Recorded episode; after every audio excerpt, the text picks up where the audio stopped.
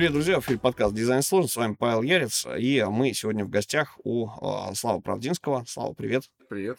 А, для тех, кто не знает, не помнит, э, Слава — это один из основателей, э, отцов-основателей дизайн выходных, такого замечательного мероприятия для дизайнеров, и по совместительству директор департамента Центра территориального развития Удмуртии. Да. Вот. Говорить мы сегодня будем а, про русский культурный код. Это действительно важная штука, поскольку все больше на это формируется запрос социальный, а информации об этом фактически нигде нет, или ее нужно изыскивать, искать ее обрывки. А Слава как раз занимается тем, что а, участвует непосредственно, да, несет а, эту идею в массы. Давай попробуем сделать так перед началом. Вот русский культурный код. Вообще, что такое культурный код? и почему он нужен, и почему на него сейчас а, созрел а, запрос. Угу. Почему нужно Только его создавать? Давай, наверное, я с конца начну отвечать на это. Почему вдруг мы про это начинаем разговаривать? А, я про это начинаю думать, э, в смысле начал думать и активно думаю про это что-то рассказываю, когда у нас, э, там, мы активно начали работать с, э, в Удмуртии с локальными разными проектами, когда нужно делать идентику а, для мероприятий, когда нужно делать, не знаю, там, столетие Удмуртской республики фирменный стиль. То есть мы так или иначе вкатываемся в контекст локальный, национальный, этнический, культурный а, именно с практической точки зрения. Нам нужно сделать дизайн, который будет восприниматься как дизайн, отвечающий там, тому контексту, для которого мы его делаем. То есть, чтобы по дизайну было понятно, что мы празднуем столетие Удмуртии. Или, не знаю, там, 260-летие Ижевска. Или еще что-то. Соответственно, у нас, как бы у нашей команды с практической точки зрения появилась э, задача работать с этим культурным кодом опять же, с точки зрения дизайна не так важно, говорим мы про удмуртский, русский, не знаю, там, скандинавский или любой другой культурный код, все равно так или иначе вот декомпозиция происходит по одному и тому же принципу. То есть ты как бы переводишь его на один и тот же а, язык примеров и подходов, с помощью которых сможешь пересобирать потом нужные тебе вещи. Ну, как с Лего. Ты можешь перес... взять, там, не знаю, один набор, другой набор, третий набор, но собирать то, что тебе нужно, если ты понимаешь принцип устройства. Поэтому зачем, затем для, как бы зачем нужен культурный код, зачем про это вообще думать? Затем, что с помощью этого контекста, понимания этого контекста можно э, делать дизайн, который будет уместен для той среды, для которой ты его делаешь. С точки зрения русского, российского или там национального э, культурного кода, про который мы сейчас говорим, э, есть много разных э, как бы проекций, в рамках которого это можно воспринимать. То есть на бытовом уровне, ну, девушка идет в кокошнике, это русский культурный код. А, я читаю Достоевского, это русский культурный код. А, я слышу русскую народную песню, это русский культурный код.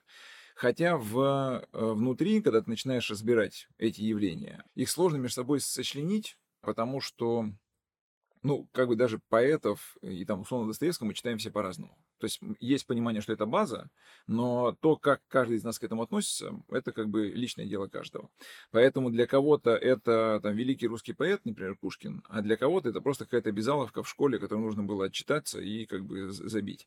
Но думаю, что и для того, или другого человека понятно, что, например, Пушкина можно отнести к русскому культурному коду. Так вот, если попробовать как-то, на мой взгляд, попробовать разобрать... А, извини, есть еще момент, это вот бытовой уровень, каждый нас считывает эти вещи. Есть уровень еще э, как бы научный, это вот садятся умы и думают, что русский культурный код состоит там из языка, э, классической культуры, не знаю, там, э, способов мышления, стереотипов каких-то в голове там и прочее. То есть они вот как-то могут это разобрать для того, чтобы вот это описать. И есть что-то посередине, это то, та сфера, в которой работают дизайнеры как раз. Они явно чуть выше, чем просто на бытовом уровне воспринимают культурный код, потому что они должны его декомпозировать, понять, как он состоит, из чего стоит, чтобы его можно было разобрать и детали его встроить в свой дизайн. Но при этом я думаю, что мало кто из дизайнеров дизайнеров глубоко погружается в научную, научный аспект, социологический, там, культурологический и так далее, темы культурных кодов. И не думаю, что многие из них разбираются в философских вопросах, вот, которые с этим связаны. Поэтому как бы дизайн, он где-то посередине. То есть дизайнеру уже мало просто считывать Пушкина, Кокошник, Матрешку, Гжель. Ему надо чуть лучше понимать, а как это так устроено, как с этим потом дальше работать? То есть ты, условно говоря, если ты в ресторане попробовал классное блюдо, чтобы понять, как его приготовить снова, ты должен понимать, из чего оно сделано, какие ингредиенты внутри были, как долго тушили, варили и так далее. Так вот, э, так долго отвечая на вот этот твой, твой вроде как простой вопрос, э, если говорить про русский культурный код, пожалуй, это набор базовых установок, а, которые... То есть мы живем в глобальной культуре, но вот если мы в этой глобальной культуре что-то воспринимаем как свое, вот я бы, ну, свое в смысле, причем неважно, здесь русский ты этнический или просто живешь в России. Вот если ты воспринимаешь это как наша культура, то это вот можно, наверное, отнести по-простому, если говорить, к нашему культурному коду. То есть вот ты четко видишь наше. Вот это вот наше. Тогда это, наверное, можно назвать нашим культурным кодом, потому что мы относим к этой нашей культуре. Ну, а с точки зрения там каких-то сложных структур, наверное, выделять нужно прежде всего язык, а, наверное, нужно выделять разные культурные формы, которые мы, которыми мы оперируем, которые мы изучаем в школе, в семье, среди друзей там, и так далее. И поэтому, условно, там, в этот культурный код может наряду с Пушкиным заходить какой-нибудь Хаски. Нас в школе не учат хаски, но, в смысле, рэпер хаски имею в виду. Mm-hmm. Вот, но э, при этом мы можем воспринимать это как свое, и мы точно понимаем, что хаски — это русский рэп, а не американский рэп.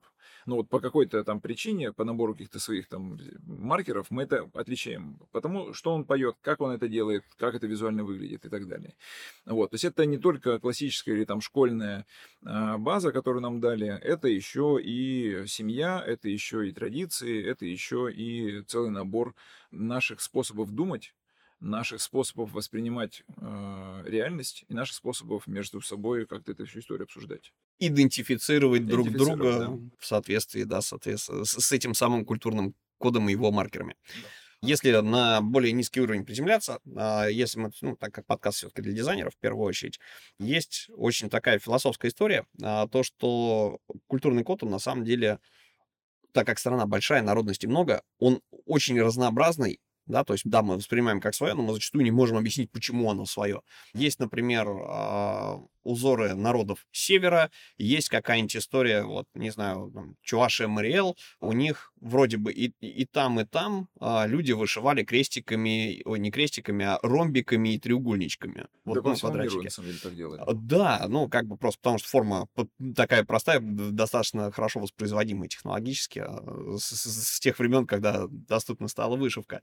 А вот то, что эти ромбики из себя представляют, пиктографический язык фактически, да, какой-то, он а, разный. И при этом вот одно с другим часто не клеится. Это не получило какого-то супер-мега развития в графическом выражении, скажем так. То есть у нас, понятно, мы можем нарисовать там вот упомянутую девочку в кокошнике в виде э, комикса, э, да, как бы современного, там, в стиле, не знаю, Уорхола передать ее и так далее. Кокошник будет считываться, девочка будет считываться, но это будут разные стилистики.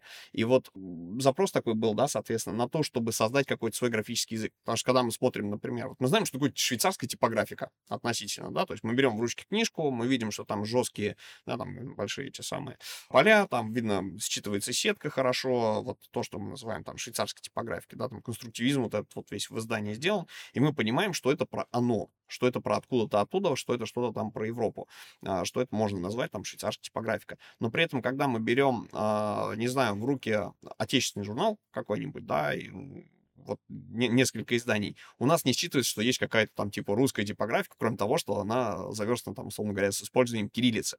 И вот э, есть запрос на то, чтобы попытками какими-то совместными, общественными э, сформировать что-то такое свое, что как-то вот те самые кубики конструктора Лего, которые ты понимаешь, что если я их использую, то я вот делаю проект для России.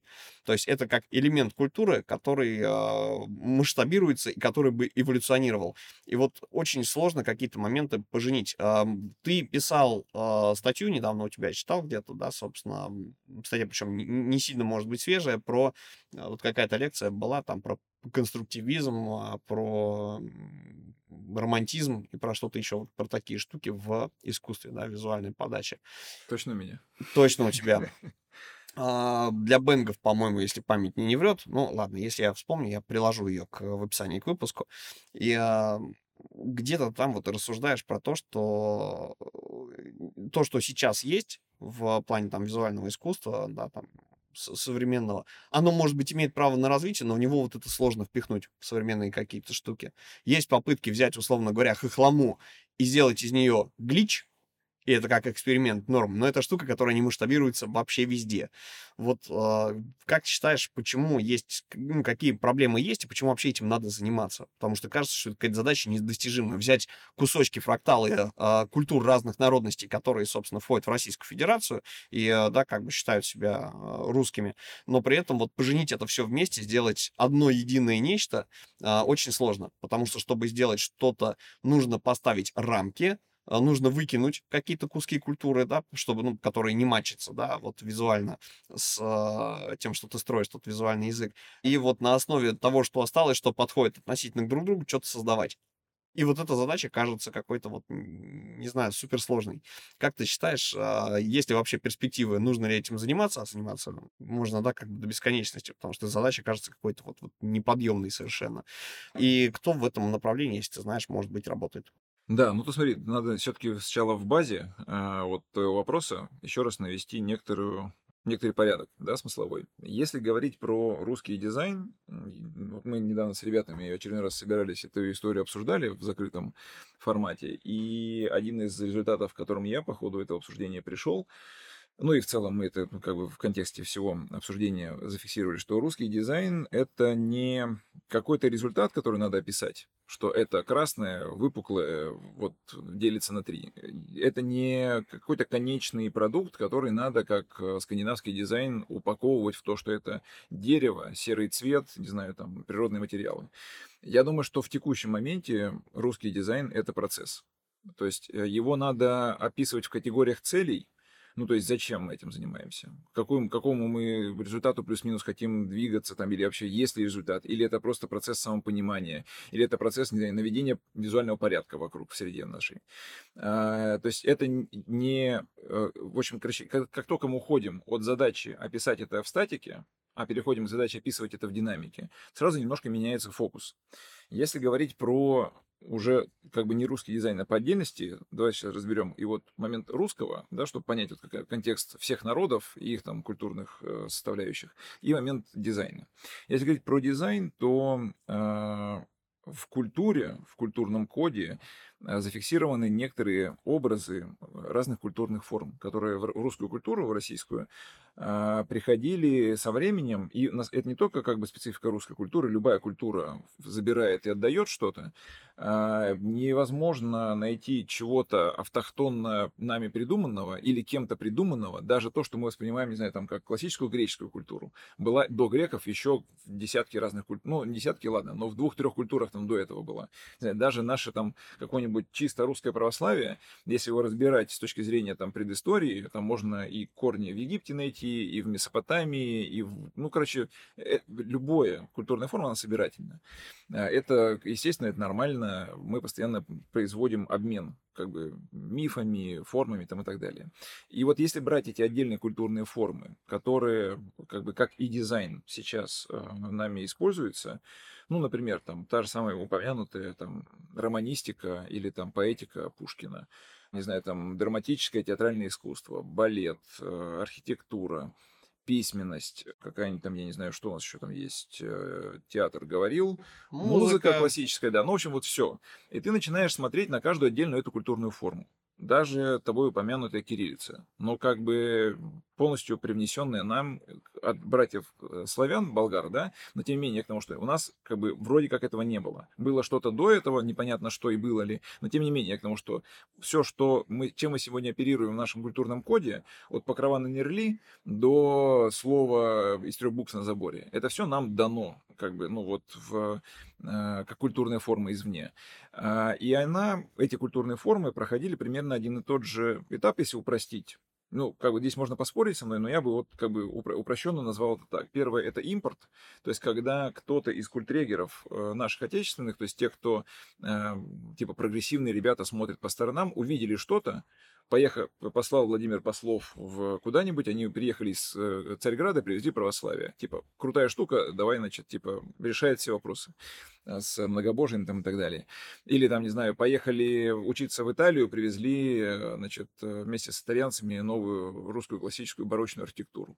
Или там поехали учиться книгопечатанию и привезли новый гражданский шрифт. Ну и, и так далее. То есть есть как бы вот этот импорт формы, который нам почему-то понравился по какой-то причине. Она просто самая модная вокруг или она как-то в нашу русскую душу попадает, в наш когнитивный какой-то код. Следующий этап – это освоение этой формы. То же самое, как э, если там перекладывать на дизайн, в 90-е годы у нас появился коммерческий дизайн. То есть до этого дизайн был в Советском Союзе. Там Советский Союз все время придумал дизайн как массовое искусство а, и там как бы массовую деятельность. Но тем не менее у нас не было очень долго коммерческого дизайна. Наш дизайн советский жил по другим нормам и правилам. Поэтому советский, э, коммерческий дизайн в 90-е появился как новая культурная форма.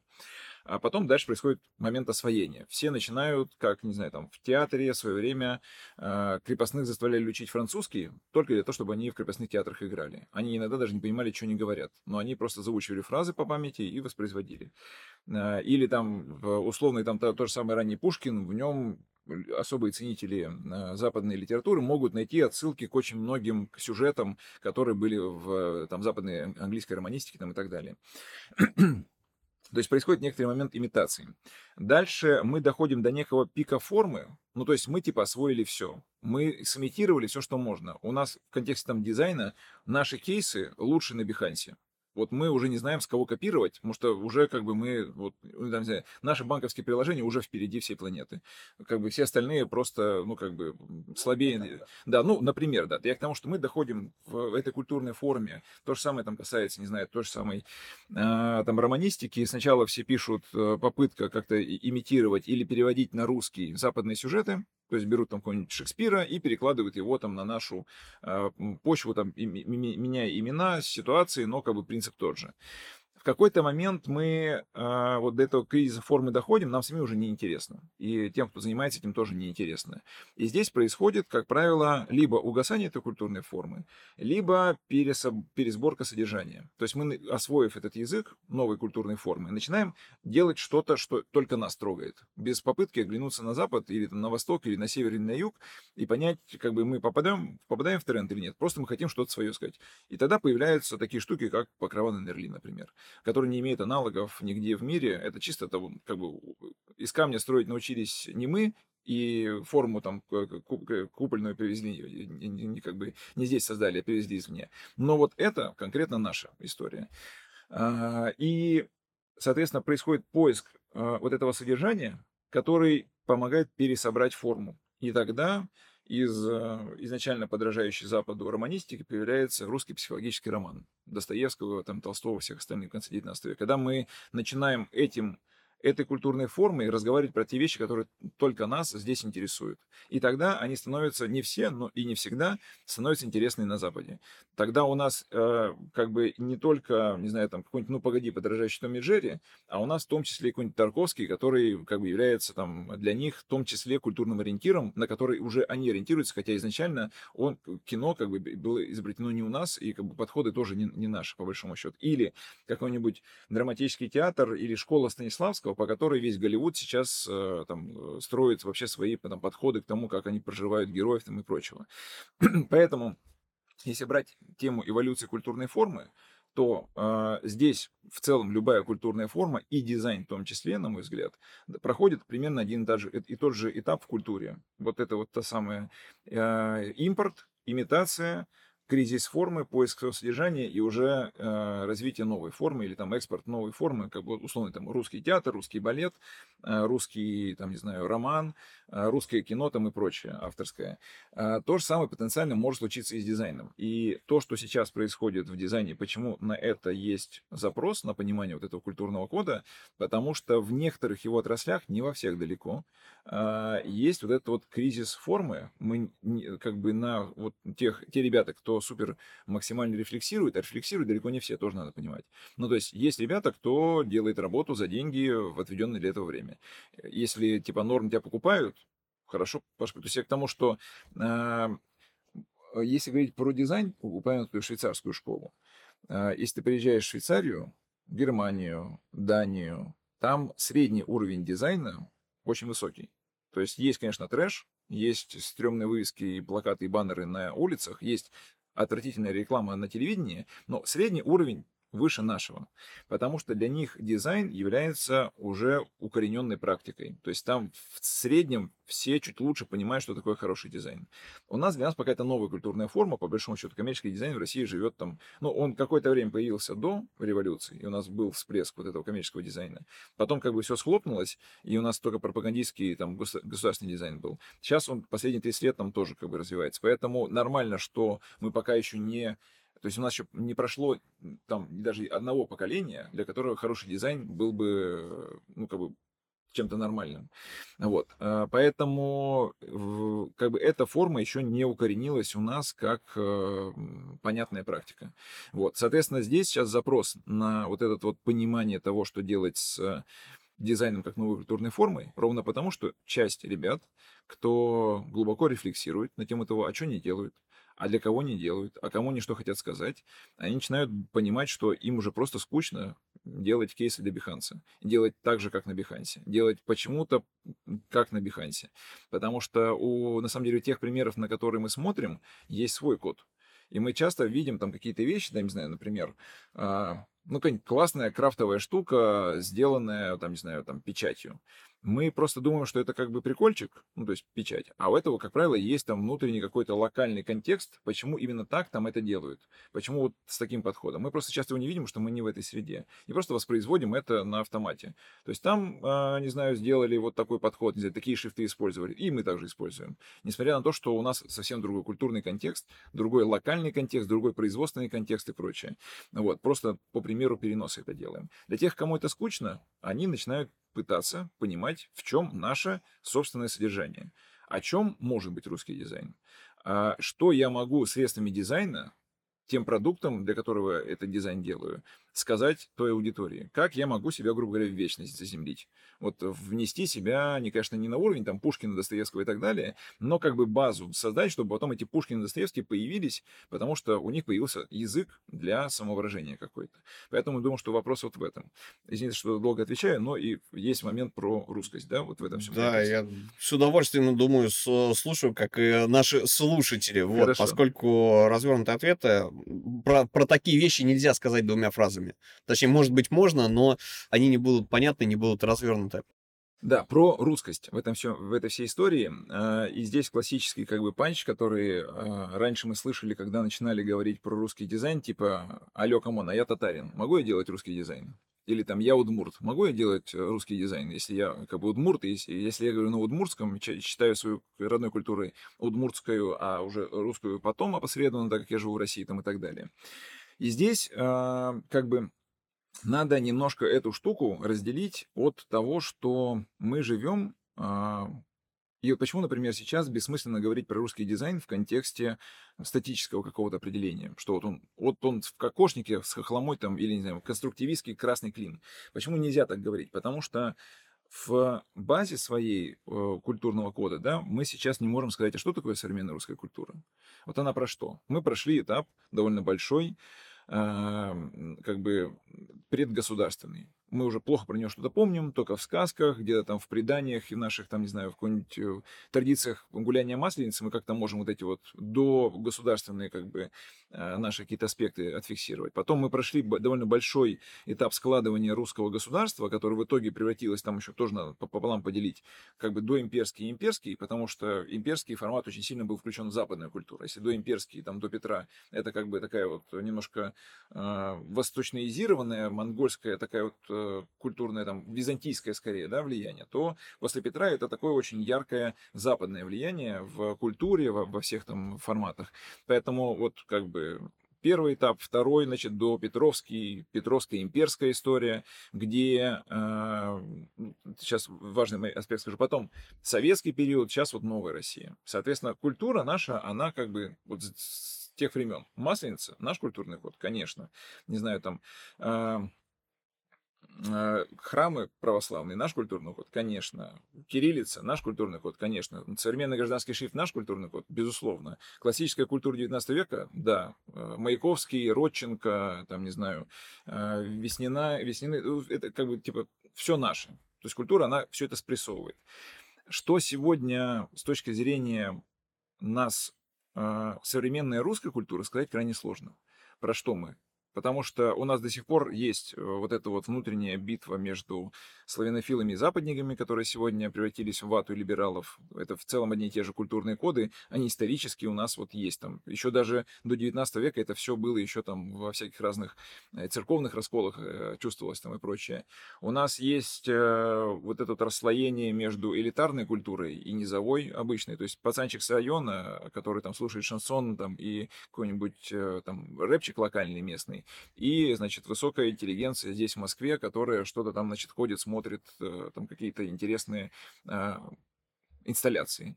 Вот. А у нас есть расслоение по, а, как вот, горизонтальное. Есть Москва, присыщенная, насыщенная. Есть вся остальная Россия, в которой тоже есть какие-то локальные свои центры культурные. То есть э, вот это вот расслоение, которое есть в культуре и в социуме, оно не дает сегодня сформировать русский дизайн просто потому, что как бы э, нету базы для него. То есть вот как только мы сможем какому-то синхрону зафиксироваться, то есть вот советский дизайн можно сформулировать, в чем он проявлялся, потому что там была определенная база, социальная, культурная, э, технологическая. Ну, и идеологическая, соответственно. Ну да, да, да. То есть это как национальная бы... идея там тоже Да, да, да. Это все уже как бы, ну, внешняя оболочка, но в сути там как бы было понятно, что, для чего и как мы делаем. И поэтому для этого был сформирован определенный как бы вид дизайна. Сегодня у нас в России есть э, одновременно какие-нибудь крипто, значит, там, советчики, империалисты, не знаю, родноверы. У них у всех может быть свой русский дизайн. Они все являются частью русской культуры. Но до какого-то консенсуса мы еще не дошли. Поэтому бессмысленно сейчас пытаться в эстетических каких-то рамках зажать русский дизайн, просто потому что то, что нравится, условно, там, э, ребятам, которые воспевают Советский Союз, не будет нравиться имперцам. Имперцам не будет нравиться то, что родноверы там что-то делают будет. Ну и прочее. Там где-нибудь будет фактор включать, это не православно, это не социально справедливо, это, не знаю, мать сырую землю никак не э, таргетирует через этот дизайн, ну и прочее, прочее, прочее. Поэтому говорить, когда мы говорим, говорим про русский, надо понимать, что мы говорим про русскую культуру, а не про русский этнос, потому что даже понятие русский на протяжении вот этой исторической перспективы было очень разным. Ну, то есть, типа, э, в те же самые там покрова Нерли, когда строились, приходил в Владимир Суздальскую землю какой-нибудь мой э, коренной Костромич и говорил, я тебе сейчас Владимирцу, значит, э, шею-то начищу. И у них там рубка на жизнь на насмерть была. Или какой-нибудь, не знаю, там, и после этого Иван Грозный приходил и выжигал нахрен Новгород, русский город, русский царь. Ну, то есть, и для них это было норм. То есть, э, там не было понятия русский в контексте э, этнического, потому что там была куча субэтносов, каких-то земель отдельных и так далее. И там как бы была русская земля, и были русские люди, но не было понимания, что это мы все как бы... То есть также абсолютно польский э, король претендовал на русский престол, потому что Польша наполовину была русской. Ну, в смысле людей, земель там и прочих, прочих. Поэтому э, тот как бы... Э, социальный конструкт, который мы сегодня воспринимаем как русский, это довольно новое явление. В XIX веке изобретенное во всем мире, не только у нас в России. Немцы, как нация, начали формироваться в это время. До этого нация, там у тех же самых французов, была гражданской.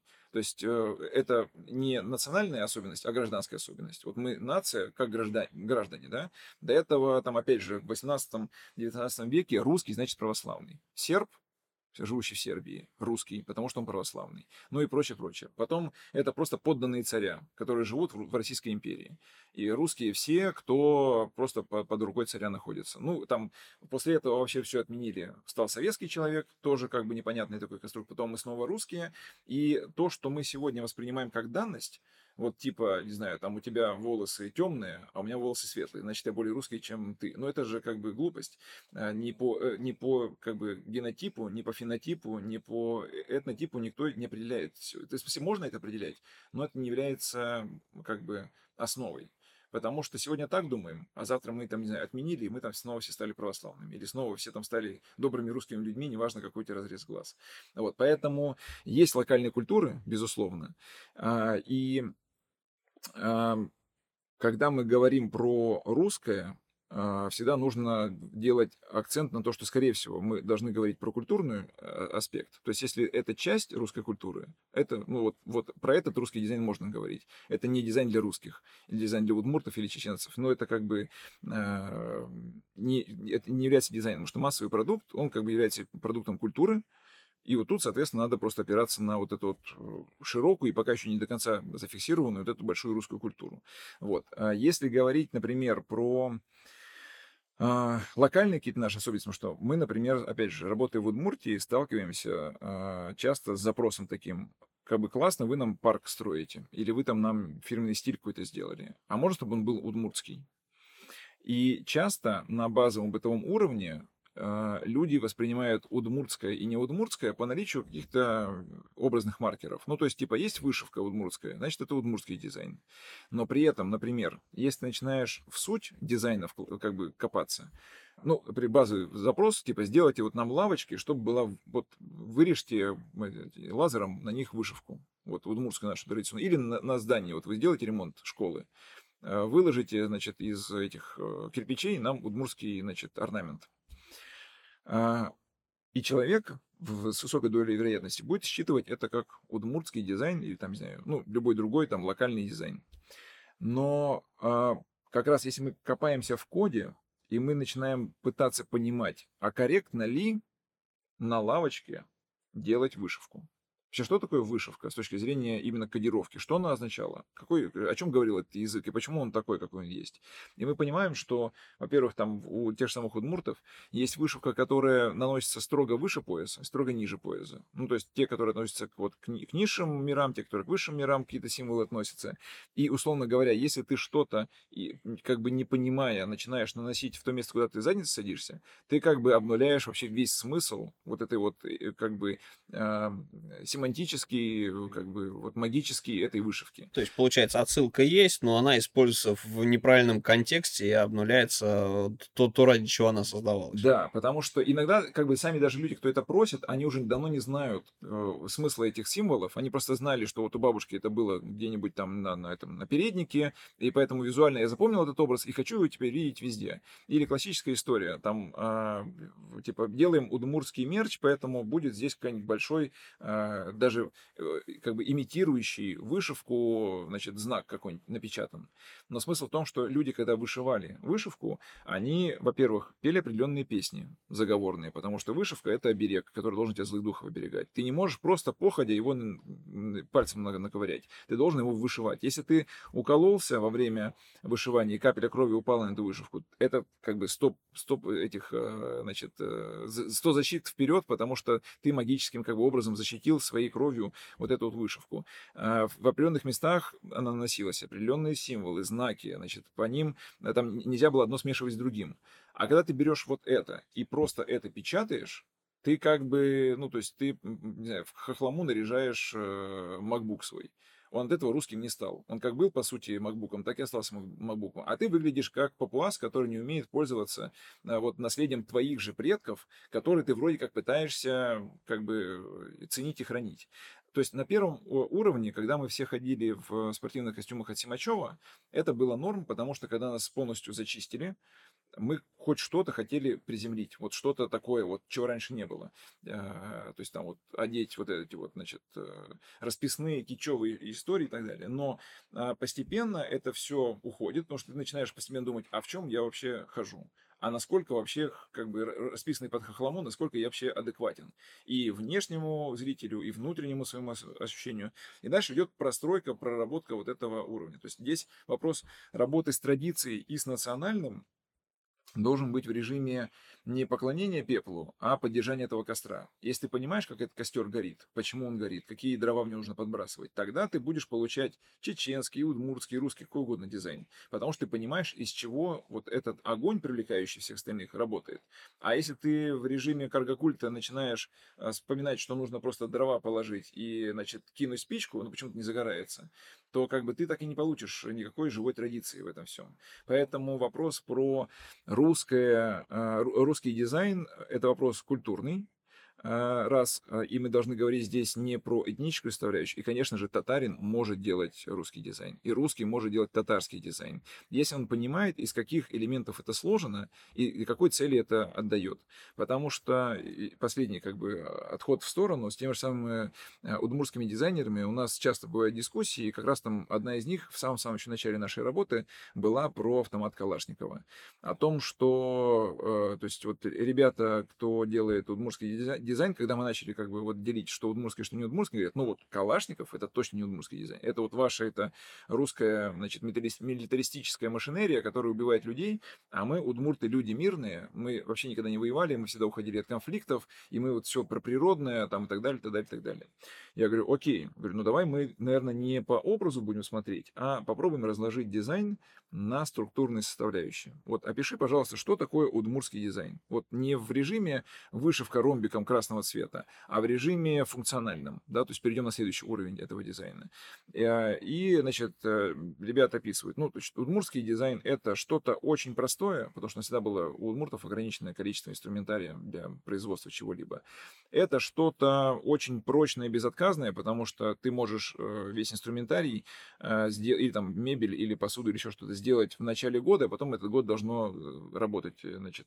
Это что-то модульное, потому что ты берешь черенок, насадка такая, коса, снял, насадка другая, это значит ты там оби, ну, обиваешь пшеницу, да. да. Значит, другая насадка, это грабли и так далее. Но черенок при этом самый крепкий, который есть в лесу, ты выбрал, и вот с ним работаешь.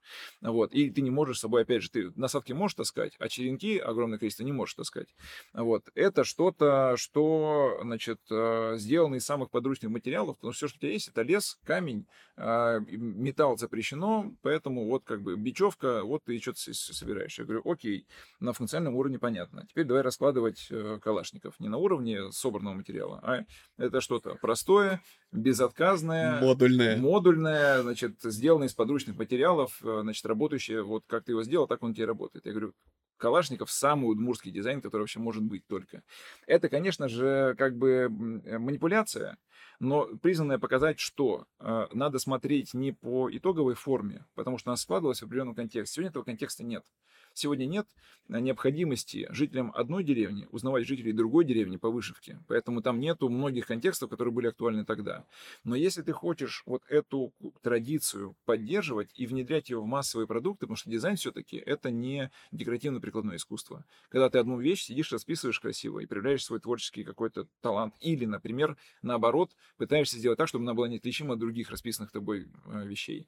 А когда мы говорим про массовый продукт, то, что производится тиражно. И ты хочешь, чтобы в этом тиражном производстве было что-то, что, условно, вот этот стол отличает от, э, там, ты точно понял, что это русский стол а не э, там какой-нибудь, э, не знаю, там скандинавский. Вот, поэтому для, для этого ты должен все-таки понимать Э, функциональную, функциональный аспект действия вот этой вот там и, и культурный, и прочий, и прочий. И тогда, почему, например, появился а, тот же самый скандинавский дизайн? У него есть вполне определенная культурная рамка. Есть контекст модернистский, то есть, не знаю, там скандинавский дизайн, если не обращать внимания на этот бренд, ты, я тебе могу показать какой-нибудь бразильский стул, и ты не скажешь мне, что это не скандинавский дизайн. Хотя это чисто бразильцами в Бразилии сделанное в бразильском контексте. То есть это модернистский дизайн, который в свое время появился везде. И мы там, э, там э, в Советском Союзе делали то же самое скандинавский дизайн, не зная, что это скандинавский дизайн. То есть скандинавский дизайн — это некоторый бренд спасибо там Икее и всем остальным ребятам, кто был до этого, они это сделали, там сначала была а, этот, а, шведская грация, такой термин, а, значит, в Англии его педалировали, когда при, привозили сделанную часто там ручную мебель, такую вот, как бы она была особенная. Но вот потом это, соответственно, там модернистские а, скандинавские дизайнеры, а потом это еще Икея зафиксировал уже как такой общий подход к планированию среды. Так вот, а, это вот на этом уровне. Это дополнительная коммерческая, как бы, как сказать, а, как называется там, уникальное предложение, да, вот как бы это коммерческая составляющая, но при этом суть его никакого скандинавского дизайна нет, есть модернистский дизайн, который был везде, в, и в Советском Союзе, и в Бразилии, где угодно. Поэтому, когда мы говорим про массовый продукт, а, если мы хотим сделать что-то, что будет восприниматься как свое, оно должно в себе содержать функциональные вот эти вот отсылки к своему. Тогда да. То есть не только образно, вот эту хохлому, эту вышивку или еще что-то, что тоже на самом деле является некоторым уровнем, но очень поверхностным. Потому что оно, как правило, искажает, суть, и, как ты говоришь, его очень сложно потом масштабировать. То есть ты не во всех местах можешь эту вышивку использовать. Вот самый там классический пример, какие-нибудь белорусские товары. Вот они взяли вышивку с флага, лепят ее везде. И вот они хотят в среде где-то ее сделать. Не знаю, там сделали из нее некоторый скотч, и вот, не знаю, там холодильники обклеили. А окли это, что у нас национальная вышивка, сосиски э, обрамляет собой. Наверное, не ок. Но это как раз проблема вот этого узкого спектра применения, если ты берешь просто картинку и начинаешь ее как скотчем лепить во все места, не понимая сути. То есть история про то, что э, взять, условно говоря, в попытках что-то новое, взять какие-то символы, аннулировать полностью их контекст, их применение, их историческое наследие, оставить только их как символы и наделить их, попытаться новыми какими-то штуками, то это сложно, э, сложная история. Просто в культуре разных народов есть очень похожие там э, руны, пиктограммы и так далее, которые, в принципе, ну, это как формы, да, простые, базовые. Из них можно что-то попробовать сделать свое. Ну, здесь э, как бы подход какой. То есть то, э, в чем мы сейчас живем, это в основном как бы такая постмодернистская этика, когда мы берем и делаем э, такой коллаж из всего, что нас как-то трогало. То есть сначала было условно консервативное общество, которое там было до начала 20 века везде распространено. А, там был некоторый такой локальный всплеск такого романтизма в конце 19 века, начале 20 когда все начали думать про национальный стиль. У нас появился русский стиль, в Германии был юген-стиль, значит, арт-нуво, значит, ну и, и, и там северный стиль в скандинавских странах, когда в классическую архитектуру, в классическую, там, классический предметный дизайн начали затаскивать э, национальные мотивы. Это время, когда в Европе те, как бы освобождение народов стало, и народа как такового, и народов как национальностей, стало таким мейнстримом, и стало модно думать и в литературе, и в поэтике, и в музыке, везде про людей, про простых. Потому что до этого были, была как бы очень жесткая элитарная вот эта вот э, пленка, да, которая не пускала наверх людей простых. А вот со второй половины 19 века, там, со всеми этими социалистическими движениями, начали думать о простых людях. Вместе с простыми людьми начали интересоваться, а что они вообще там делают, какая у них там культура. И эта культура массово хлынула в мейнстрим, в дизайн, в архитектуру, во все дела. И стало модно вот это вот народничество. Поэтому вот как бы, э, но там была принцип такой, что мы э, как бы пытаемся специально об, упростить, обнародить какие-то там общие уже там классические каноны там и прочее. Потом 20 век модернизм резко эту историю обрубил.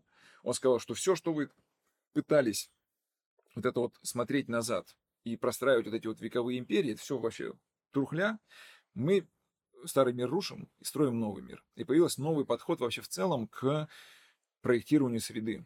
А, то, что мы сегодня имеем, во многом это модернистская заслуга, в кавычках или не в кавычках, когда люди сказали, мы знаем, что такое идеальное общество, мы сейчас тебе объясним, какой у тебя должен быть компьютер, какой должен быть стол, какой, какой должен быть интерьер, какая должна быть планировка квартиры, какая должна быть планировка города, какая должна быть планировка общества, страны и так далее. Мы все это можем спроектировать, потому что другой базис, который был параллельный, это э, рост естественных наук, то есть люди узнали, что, во-первых, охренеть мы от обезьян произошли. Во-вторых, мы теперь можем смотреть сквозь стены с помощью рентгена. В-третьих, мы там можем на расстоянии мысли передавать там слова, там, в смысле, радио, там, э, зачатки телевидения, кино. То есть это огромный технологический, технологический бум, который как бы зародил мысль о том, что человек царь не только природы, он царь вселенной, он может вообще все.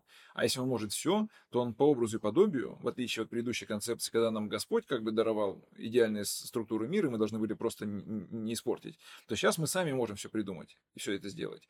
Это очень сильно отразилось на дизайне, потому что то, что мы сегодня, а, как бы это породило бизнес-дизайн, потому что бизнес сказал, я не буду просто удовлетворять хотению э, людей, я буду формировать это хотение людей. Это особенно там после войны появилось, когда э, как бы весь дизайн заставлял хотеть какой-то новый продукт я делаю такой продукт, который ты обязан захотеть, неважно, нужен тебе или нет.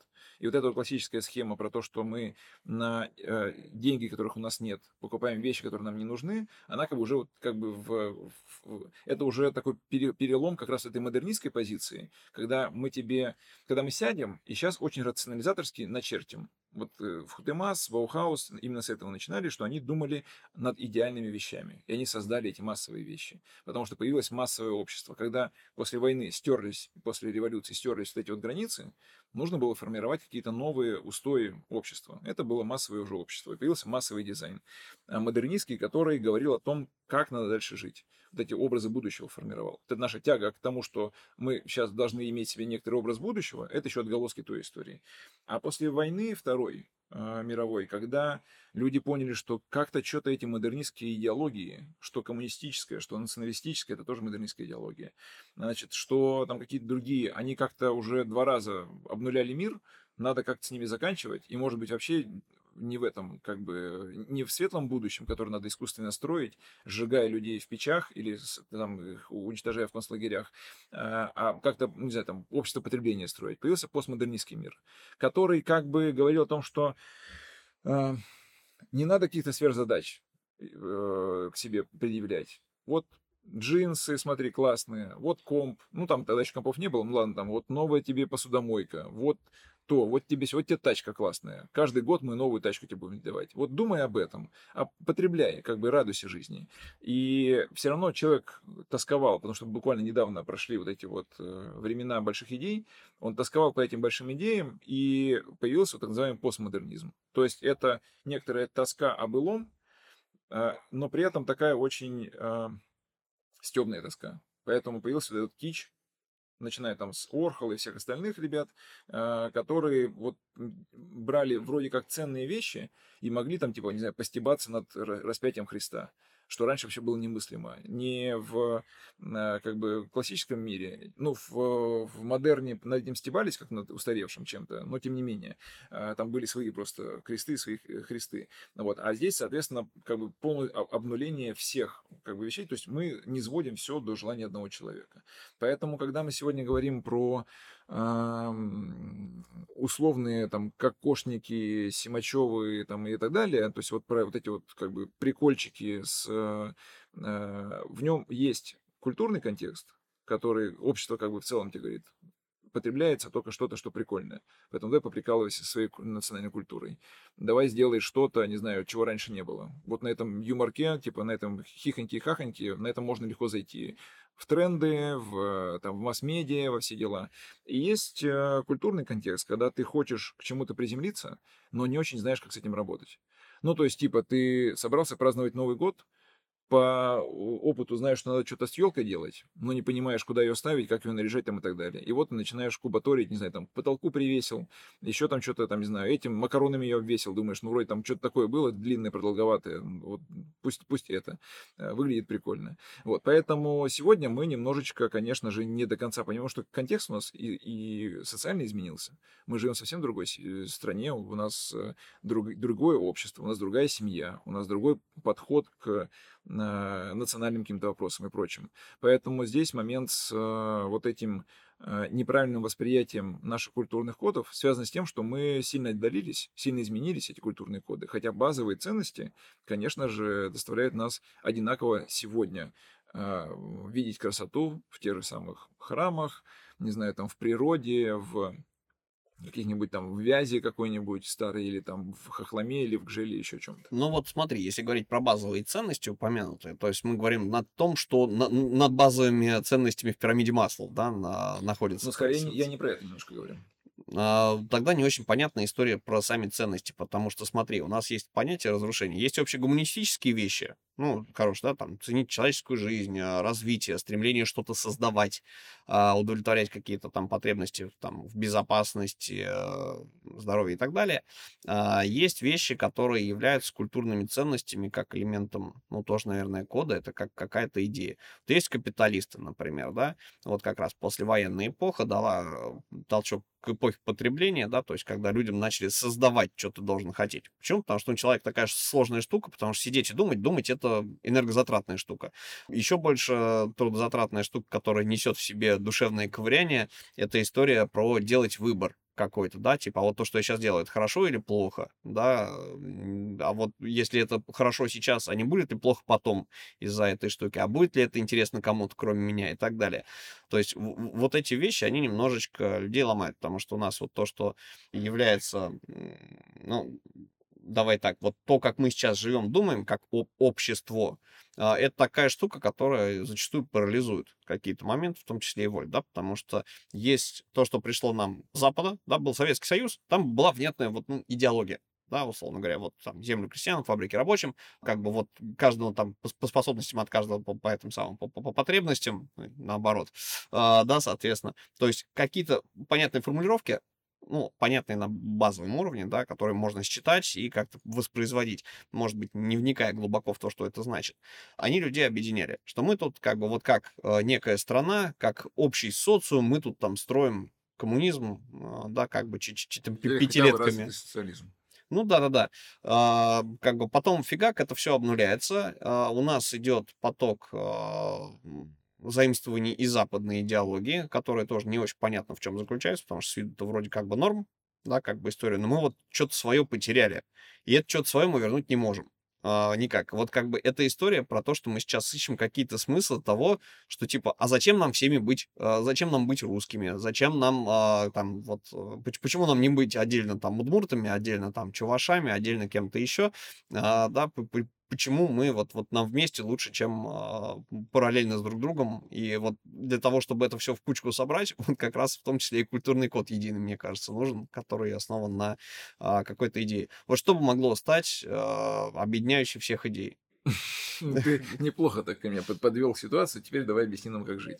Да, ну, кстати, понятия не имею. И я думаю, что никто сегодня точно тебе не скажет, и эти вещи, они там утрамбовываются поколениями. Вот понятие того, как, как жить, потому что, ну, даже я еще застал советское время, 90-е и там нулевые. Это совсем три разных вообще времени. Хотя это все происходило в одной стране, с одними людьми вокруг меня, э, но как бы это прям вообще разные подходы. То есть от того, что если раньше там в детстве я не запирал дверь, когда уходил гулять, э, и как бы это было норм вообще в нашем подъезде не запирать дверь, то в 90-е мы ставили железную дверь, вторую железную дверь, дверь железную в подъезд. И решетки еще на окна на первый да, этаж. Да, да, да. И, соответственно, или там нулевые, когда, значит, там какие-нибудь урбанисты из подъезда бьются за то, чтобы снять эти к чертям железные двери и поставить стеклянную. И как бы их ставят, и вроде норм. И даже ни разу не расписали, не разбили. То есть я к тому, что вот за все мое время, как бы, ну вот даже моя короткая жизнь относительно там, да, в масштабах истории,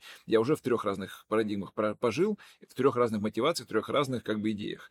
Э, общественных. Я, во-первых, э, далек от мысли, что у нас может быть какая-то сейчас сформулированная общественная идея. То есть я думаю, что когда мы говорим про базовые с тобой э, принципы, вот ты говоришь про там, пирамиду Маслоу, который Маслов на самом деле. Вот. Но да, в пересчете на человека может быть можно применять эту модель.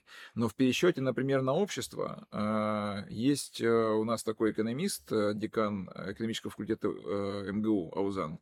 У него, например, есть концепция индивидуалистической и коллективной России она где-то 30 на 70 в масштабах страны. А, ну, если там делить от людей, соответственно, по социологии, на которую он опирается, есть часть людей, которая склонна к больше коллективистским ценностям, ну, то есть, например, они воспринимают э, даже такую базовую потребность, как э, защита, не на уровне меня лично, а на уровне нашего сообщества. Вот мне как бы важно, как у нас, не знаю, там, как у меня семья защищена, а не как я лично защищен.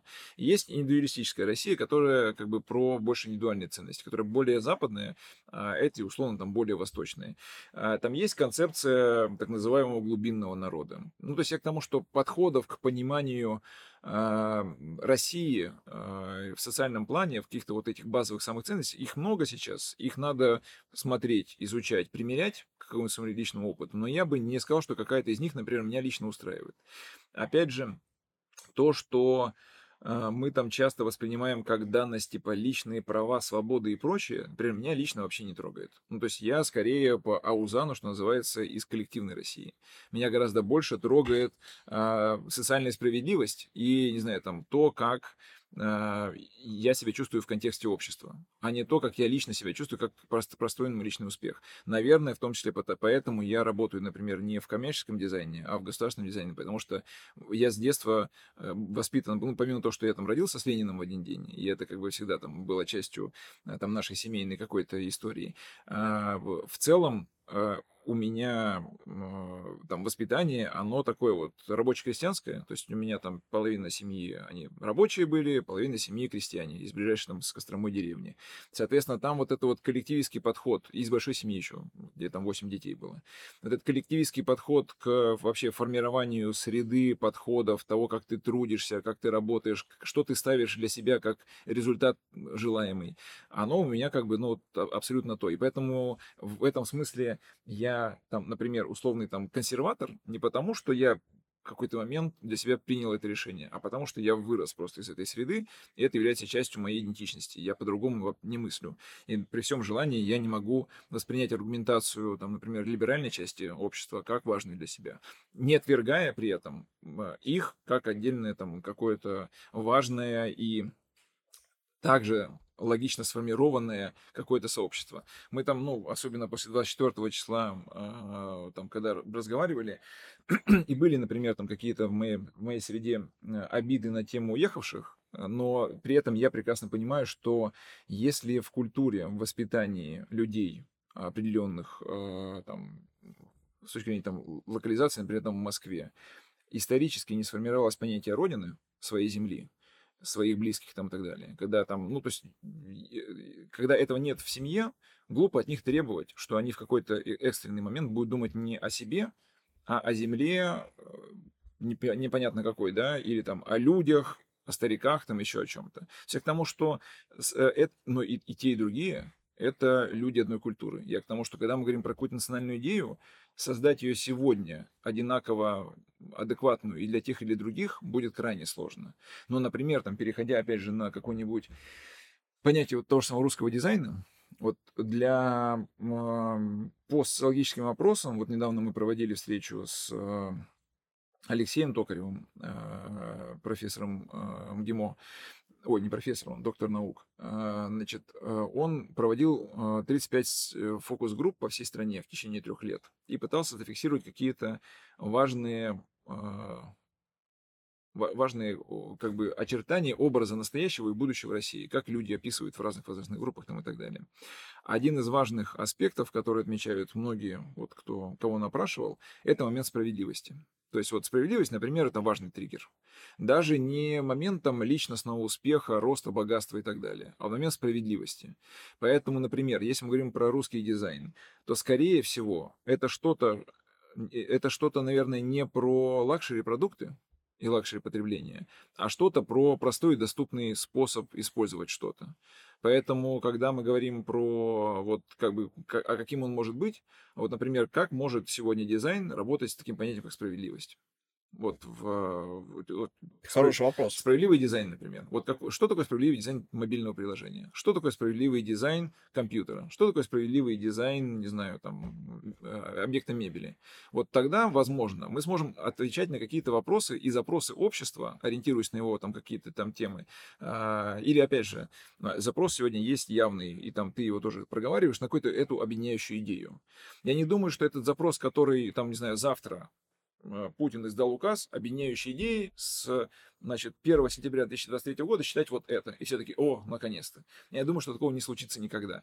Ни при Путине, ни при всех других правителях. Все равно это вещь, которая там собирается, собирается, собирается, и какой-нибудь рэпер, певец, не знаю, там, э, художник и кто-то еще начнут это визуализировать. И все, так же, как в свое время там классическая наша культура, скажут, это вот про нас, про всех. Это вот есть наша идея. Но это как бы долгий процесс, чтобы напиталось все творческое сообщество, и кто-то там стал голосом э, этой идеи. Вот. Но, тем не менее, запрос на это есть. И если дизайнер сегодня в рамках своего продукта, если это уместно в том контексте, в котором этот продукт будет работать, начнет вот э, на эти запросы общества отвечать, не то чтобы он дает какое-то готовое решение, но, например, там, я не знаю, сделает что-то, что будет восприниматься как наше. Ну, вот даже на примерах э, тех продуктов, с которыми мы работаем, в какой-то момент было супер модно писать э, все на английском языке. Вот прямо все было на английском языке. Даже наш проект «Дизайн Weekend» назывался первые два года. Когда в какой-то момент нам не сказали, ребят, вы о русском дизайне, русским дизайнерам в русских городах рассказываете. Может, вы по-нормальному будете называться? Зачем вот эта вот попытка замаскироваться под что-то иностранное? И это, например, в бытовом рынке, да, то есть, э, как бы не, не говоря про общественные проекты, в какой-то момент вдруг у нас огромное количество продуктов стали называться на русском языке, который мы потребляем сегодня. Потому что социальный и экономический контекст изменился так, что свое стало более безопасным, потому что там химия, там санкции, там хрен знает что, их нам приходят там вторичные какие-то продукты, а лучше брать наше, что я знаю сделано в соседнем там э, огороде или там соседней ферме где-то по Подмосковье или еще где-то, я беру вот наше. И поэтому ну, там, у меня в холодильнике в основном продукты с русскими названиями уже. И это в том числе то, на что реагирует дизайн. То есть вот эта вот крафтовость, вот это вот заход на какие-то вот эти вот ремесленные вещи, это то, как дизайн реагирует на вот этот вот запрос, который поменялся в обществе. Поэтому вот если говорить про тему с как всю эту историю можно упаковывать в дизайн, эту сложную социальный контекст и аспект. Одна из главных проблем наших э, дизайнеров сегодняшних, моих коллег, э, мало кто живет в реальной России. В том смысле, что мы как сообщество живем в себе, в нашем информационном пузыре. Мы смотрим понятные фильмы, мы ходим в определенные места, мы читаем определенных блогеров, мы смотрим определенные YouTube-каналы. У нас есть некоторый информационный пузырь, который говорит тебе о том, что ты, если дизайнер, во-первых, компьютер MacBook, во-вторых, значит, э, там, кроссовки такие-то, в-третьих, значит, ездишь вот туда отдыхать, в-четвертых, читаешь раз, два, три, четыре, пять блогеров, ну и прочее. У тебя как бы есть некоторый круг соответствия тому, что ты делаешь. Этот круг соответствия, в него очень слабо попадает информация от той части людей, для которых мы делаем дизайн. А, и это раз. А два, мы редко думаем о том, что там какие-то отдельные люди. А, хотя они просто по факту по-другому думают, мыслят и другие ценности исповедуют. В-четвертых, есть модернистский, в-третьих, вернее, есть модернистский вот этот вот опломб еще о том, что мы сейчас придумаем, как надо, а вы должны подстроиться, потому что мы дизайнеры, мы знаем, что такое красота. А вы сейчас будете просто, значит, вот получать, э, мы сейчас вам добро причиним, а вы, значит, не пищите тут. Вот. И четвертый аспект про то, что, а, не знаю, а, что те ценности, которые нам вменили как важные, важны кому-то еще. И очень мало рефлексии в дизайн-сообществе а, на тему того, а что вообще хочет от нас общество. Вот какая наша миссия не в масштабе самих себя, получить э, классный заказ, сделать э, резонансный проект, получить какую-нибудь награду на международном фестивале или нашем российском фестивале. А что я хочу для людей сделать? Как я хочу их жизнь сделать лучше? Хотя мы это все декларируем как важный аспект, но мало кто с реальными людьми общается. Мало кто рефлексирует на тему того, почему у нас экономика такая, почему у нас соци- социальные как бы, аспекты вот такие, почему там люди пьют или, например, сейчас уже не пьют в таком объеме, как пили раньше. А, в чем, с чем это связано? Почему у нас, не знаю, там а, села вымирают? Вот кого из дизайнеров, за исключением, там, может быть, 100 человек в отрасли, вообще это волнует? Кто хоть как-то пытается на эту тему думать.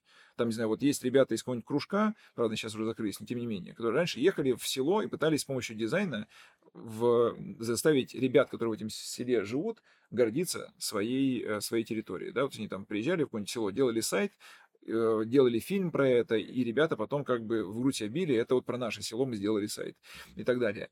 Мало кого сегодня вот эти вопросы интересуют, хотя это супер важные вопросы. И если уж есть как бы амбиция что-то там про русский дизайн, надо как бы к, э, вот к этой среде, для которой ты дизайн будешь делать, иметь некоторое более как бы а, осознанное отношение. То есть надо понимать, почему такие процессы происходят. И опять же, не в режиме, а, есть такой колониальный подход, типа я посмотрел как надо, там где-то, причем неважно где, на востоке, на западе, там, на севере, на юге. Вот посмотрел, где надо, на Бихансе, а потом смотрю на нашу реальность, типа, ну окей, поехал я в Тамутаракань какой-нибудь, какой-нибудь Зажопинск. Приезжаю, а там все не так. Господи, почему у нас в России все вот так. И дальше начинается заламывание рук и разговор о том, что ничего невозможно сделать, потому что у нас база другая. Ну, как бы с таким подходом, когда ты мыслишь изменения как то, что, к чему надо привести, то есть, типа, у тебя в голове какой-то порядок есть, который ты там где-то посмотрел, угу. и ты пытаешься среду вот под это сделать. А у нас как бы все другое. Вот, грубо говоря, земли... У нас саму среду надо формировать а может быть и не надо. То есть есть еще, есть еще такой аспект, понимаешь? То есть к тому, что есть какие-то вещи, которые взошли там, там э, культурная почва, там просто даже банально почва, которая под ногами другая. Вот она у нас по определенной широте, э, или что, долгота получается, а, то у нас просто например, начинается другой климатический, там, э, другая климатическая специфика. То, что еще в Белоруссии ок, уже на границе с Морецкой областью, это же природная граница. Это же не просто у нас там как-то так вот э, карта, там рука дрогнула, и у нас граница пролила. Нет, это природная граница, которая у нас была. А, и, соответственно, что-то, что работает там, не знаю, там дороги, или там цвет здания, или вывеска, или, не знаю, там ты сделал какую-нибудь лавочку, она там будет стоять долго, а у нас она через два сезона просто расклеится и развалится. У нас плитка, вот у меня во дворе уложенная плитка как бы качественно она каждый год пузырями идет, потому что вода проникает, вздувается и прочее. Потому что у нас другой немножко переход э, вот этот вот э, осенью из минусов в плюс. Там это может быть один раз за сезон, у нас это 101 раз происходит за один месяц. Поэтому я к тому, что когда ты хочешь что-то делать не а, для того, чтобы не, для глобального мира, потому что тебя так научили на Бихансе, там, на Пинтересте или еще где-то, а когда ты хочешь что-то делать для себя, для, для, своих, для, своей, для своей страны, а, для своей там, нации, для своей культуры даже, потому что культура не ограничивается Россией. Культура — это там, мировое понятие у нас там и в Беларуси, и в Казахстане, и на Украине везде есть э, там русская культура, и люди, которые исповедуют, и воспринимают ее как свою. Если ты хочешь делать что-то для этой культуры, ты должен этой культурой интересоваться, понимать, как она так устроена. Как так получилось, что появились у нас вот эти вот аспекты. Ты должен их декомпозировать, ты должен с ними уметь работать, ты должен понимать, что дизайнер — это профессионал, который знает про эстетику, но воспринимает чужую этику. То есть он должен перенастраиваться, а не значит, что ты, в, когда ты делаешь, проектируешь какой-нибудь проект, э, не знаю, там, для госуслуг, и ты туда вводишь помимо мужского и женского рода еще, значит, какой-нибудь трансгендер. Десятый гендер, да. Да. Как бы если этого нет в среде, какое ты к черту имеешь право насиловать эту среду своими понятиями о прекрасном или о, правильном. Или когда ты, э, накачавшись каких-то умных книжек про то, как сделано у них, начинаешь пересобирать тут и получаешь ответку, типа, ты иди отсюда вообще и думаешь, что это вот они дураки. А не ты дурак? Нет, чувак, это ты дурак. Потому что ты лезешь в, как бы в, э, в розетку, оголенной железякой своей, которую ты пытаешься ткнуть туда, еще и удивляешься, почему тебя током э, бьет в ответ. Поэтому тут вопрос о вот этих социальных моментах и про этих базовых ценностях. Потому что эти базовые ценности, они, конечно же, есть, их надо считывать из социологии, которую дизайнер должен читать. Это не э, какая-нибудь фокус-группа в рамках UI-исследования когда ты просто там какую-то аудиторию замерил, а ты должен смотреть чуть шире. Ты должен смотреть разные подходы. Ты должен понимать, что э, нет правильных и неправильных подходов. То есть, условно говоря, там, не знаю, ты либерал, а вот все, что консервативное, тебе неинтересно, потому что это неправильный подход. Или наоборот, ты консерватор, и все, что либеральное, ты воспринимаешь как неправильное, и его исключаешь из своей картины мира. Если ты понимаешь, что это есть в той среде, в которой ты делаешь, ты обязан это учитывать. Потому что твоя задача не э, заниматься э, культурным насилием и свою картину мира приземлять, Хотя, конечно, порядок нужно наводить. То есть это как бы не, не отменяет того, что ты просто чего изволите. Как бы любой каприз выполняешь. И даже самый какой-нибудь пошлый там и, и так далее. То есть ты должен какую-то базу все равно держать. Но заниматься вот этим вот, э, определять, нарекать ярлыками, что правильно, что неправильно, подсаживать какую-то методичку в те вещи, которых она не свойственна. Поэтому, э, ну, как бы это не совсем корректно. И основной, опять же, мой э, претензия к, к нам как сообществу том, что дизайнеры очень сильно выключены из социального контекста страны, потому что очень долго пытались быть аполитичными, а, а невозможно быть аполитичным, потому что ты действительно... И это, причем, что с другой, что с этой стороны говорят о том, что, ребята, нельзя быть аполитичными. Ну, потому что ты как бы э, не можешь жить в вакууме. Ты не можешь просто рисовать розовых пони, несмотря на то, что жизнь вокруг уже сто раз поменялась. Ты должен постоянно ориентироваться на то, что происходит вокруг. А не значит, с транспарантами ходить за тех или за других. Это как раз не обязательно. Ты можешь свою позицию личную не проявлять в этом моменте, но ориентироваться в них и понимать, почему они такие, да. Странно сегодня говорить про, ну, допустим, такую вещь, как сменяемость власти. И если ее никогда не было в э, России. Вот никогда не было в России сменяемости власти. То есть, или там, не знаю, когда мы сегодня говорим про э, 10 гендеров Никогда в России это не было социально одобряемым поведением. Ну, то есть... Когда у тебя звучит какая-то штука дик, ты не понимаешь, зачем тебе это вообще, зачем в эту сторону копать. Если этого нету в базовой культуре, странно, что вдруг это в ней появится от того, что ты это э, туда инкорпорируешь за счет там какой-то методички, которую тебе объяснили на Западе, потому что тебе, там, там для них это будет социально одобряемое поведение. Ну, как бы, если ты, э, что называется, иностранный агент, тогда да, ни вопросов нет. Ты как бы заявляешься, занимаешься вот этой вот э, колониалистской политикой, но при этом не надо думать, что ты какое-то добро приносишь для той среды. Хотя иногда и это может быть добром, но это уже там история рассудит, что было настоящим, а что не настоящим. Ух, а, сильно, короче говоря, хватило, это надо прям это отпродумывать. А, смотри, а, тогда вопрос следующий. Если мы говорим про дизайнеров и вот про истории даже не то, что политичные и не политичные вещи, а вот в дизайне есть две вещи, да, культурные, которые являются табу, про это говорят в школе. Это религия и политика, действительно, да, что понятно, что и там, и там есть люди, которые производят какой-то дизайн, но, тем не менее, это не рассматривается как э, заказчики, например, да, на какое-то поточное производство, или это не то, что вешают на флаг. И дизайнер действительно, ну и как многие креативные профессии, да, из креативного класса, очень хотят держаться чуть подальше, ну, короче, чтобы государство их не трогало. Вот, потому что а, государство это ограничение, государство это делает им а, больно с точки зрения того, что они его не понимают, да, и а, как бы, ну, ты привык как-то вот работать и общаться, а тут а, раз, и вдруг там, не знаю, там фигак у тебя налоги лишние нарисовались, или тебе теперь, вот ты никого не спрашивал и делал, не знаю, рисовал шрифты, а тут раз, и э, ты ушел там на самозанятость, и тебе, например, там на дизайн сертификат какой-нибудь покупать надо, чтобы иметь право этим заниматься, потому что, допустим, какой-нибудь госстандарт. И э, не только от этого, да, то есть, ну, э, часто люди считают, что там государство делает дизайнерам больно, соответственно, поэтому от него нужно как можно э, дальше дистанцироваться, чтобы, не дай бог, значит, оно э, не, не стало э, влазить в то, чем ты занимаешься, например. Вот. А по сути своей, э, как-то отделить, отделить отделиться от государства человек не может. Причем потому, что он является его гражданином. Да, государство это такая социальная конструкция, которая, э, ну, при всех прочих, она гарантирует там соблюдение каких-то прав, а, социальных норм, э, в какой-то мере там обеспечение социальной справедливости и так далее. И э, вот есть ребята, которые делают действительно социально значимые проекты, про которые никто не говорит. А, да, как бы, про которые мало кто знает. Они прям масштабные, глобальные, федерального уровня. Начиная, например, да, там от э, той же Тавриды, вот, а, это история с господдержкой, заканчивая ребятами, которые, вот как ты говоришь, где-то в глубинке начинают какое-то историческое наследие наращивать, сами развивать. А, я, например, вот а, знаю, хочу там, пользуясь случаем, озвучить э, историю про там архитектурное бюро «Фиш». Ребята, соответственно, ездят вдоль речки и своими силами волонтерскими там что-то делают с местными ребятами, восстанавливая архитектурные памятники, да, то есть просто тупо они не ветшали с той скоростью, с которой ветшают.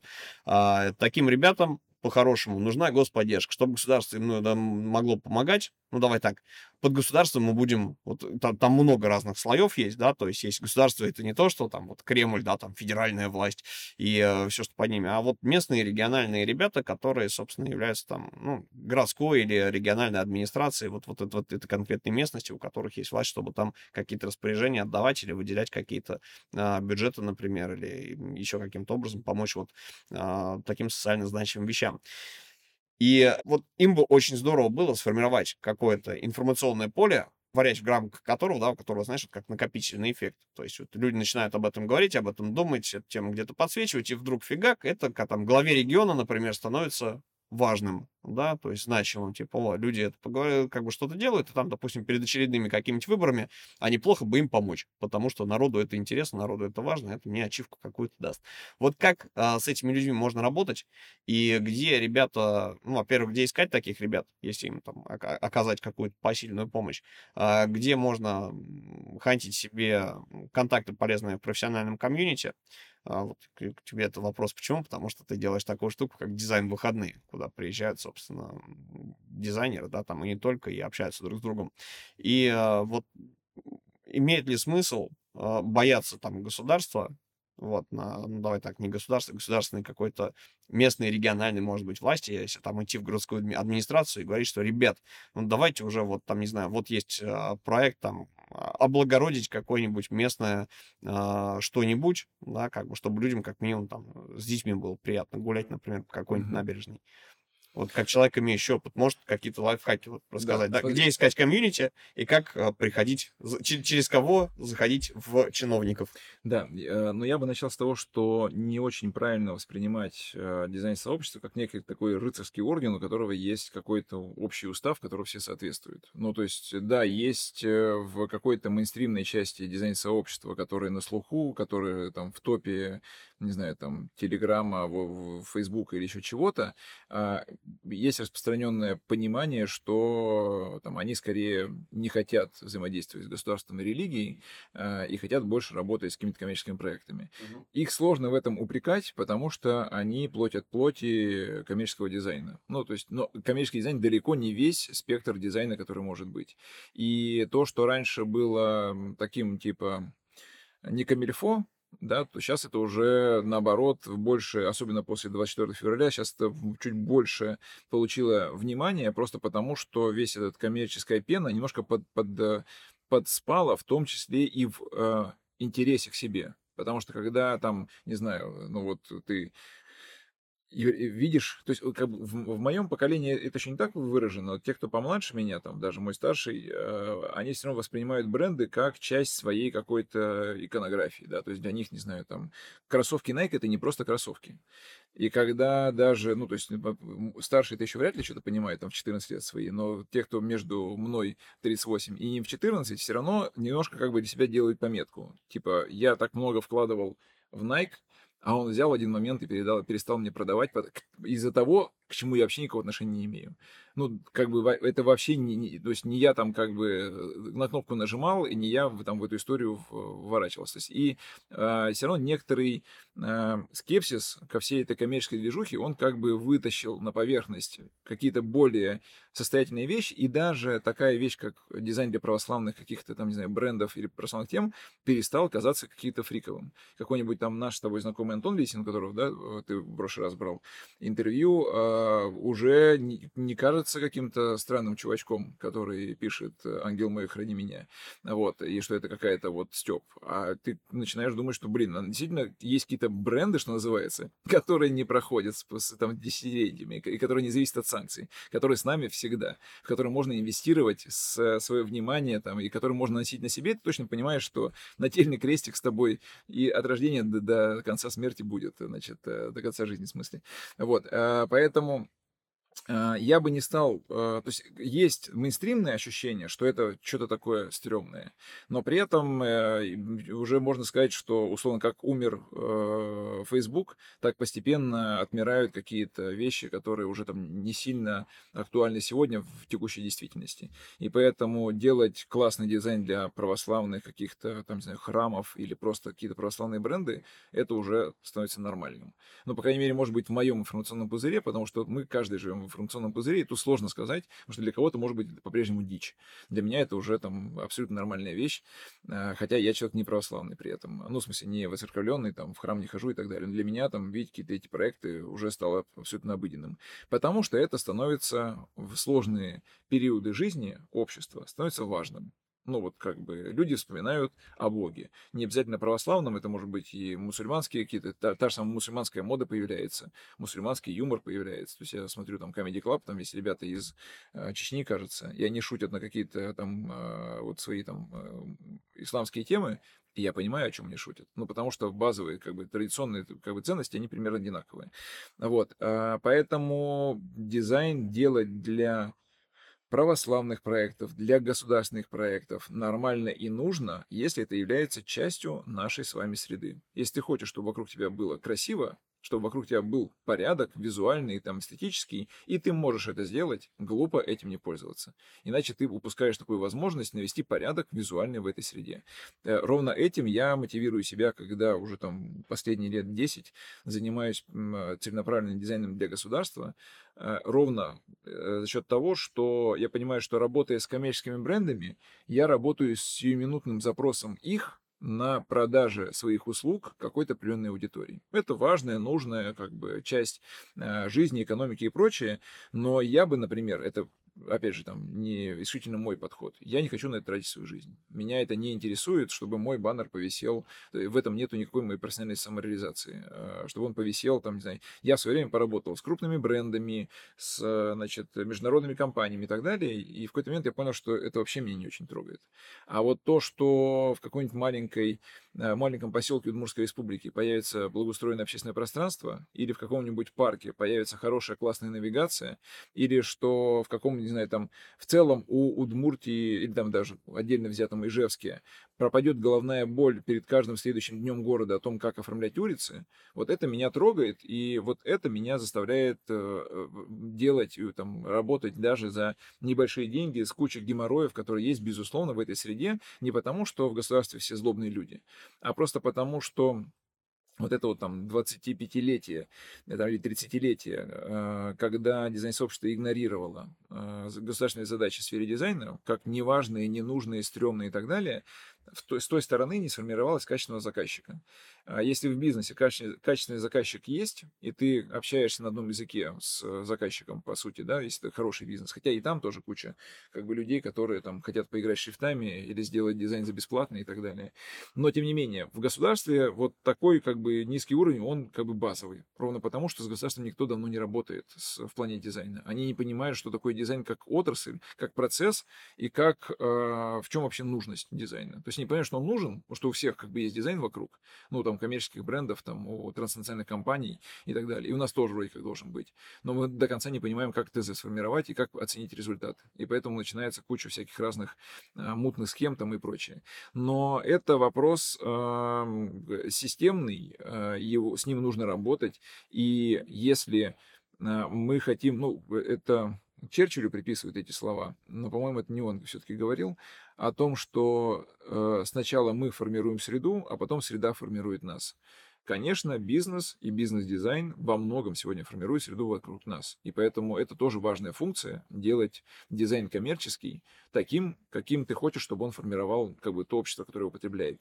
Но при этом глупо отрицать, что большую часть нашей среды все-таки формирует государство. Оно строит улицы, оно пускает по этим улицам транспорт, оно на этих улицах делает школы, больницы, там, согласовывает дома там, и прочее.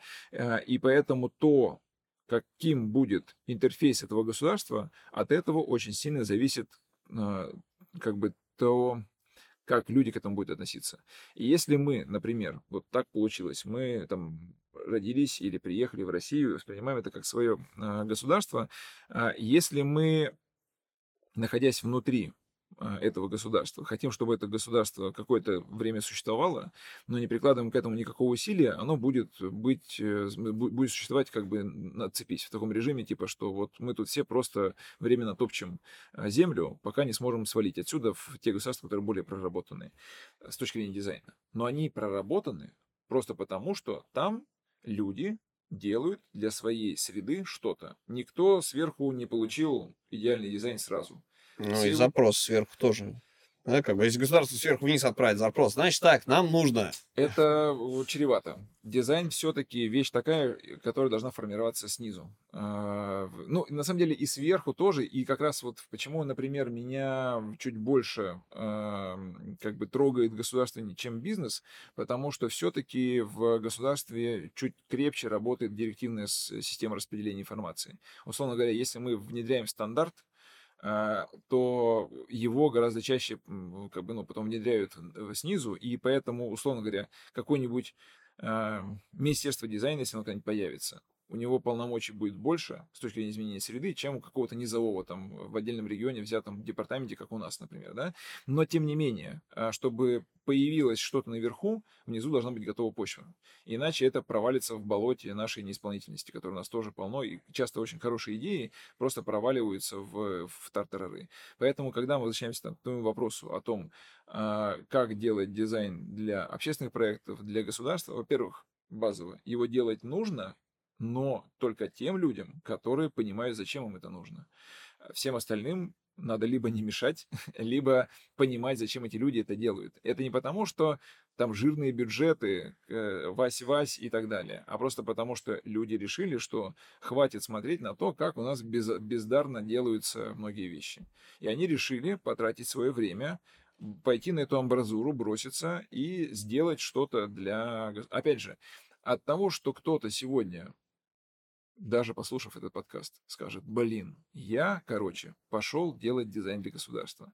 Он, если не готов к этому, он приходит, утыкается в э, неготовность той стороны, плюет трижды и говорит, да ну его нахрен, я пойду лучше делать дизайн для кофейни, для цветочного магазина, потому что там понятная коммерческая как бы мотивация у человека, который меня заказывает, он знает, как, зачем ему этот дизайн, чем государству, которое непонятно, что хочет, непонятно, как оценивает, еще денег не хочет это платить, или там не хочет внедрять в том виде, в котором я, я, я для них придумал. Поэтому дизайн для государства очень сложно, но не потому, что там злые, или тут глупые, а просто потому, что там еще нету прописанных правил игры. Это процесс, который долгий, сложный и э, неочевидный, как его сформировать. Но тем не менее, очень важно, и мы всячески в рамках дизайна выходных всегда говорим о том, что весь плохой дизайн, который есть вокруг нас, это наших э, рук дело. Либо недотянутых до этого дизайна рук, либо дотянутых и сделанных, э, которые сделали криво этот дизайн.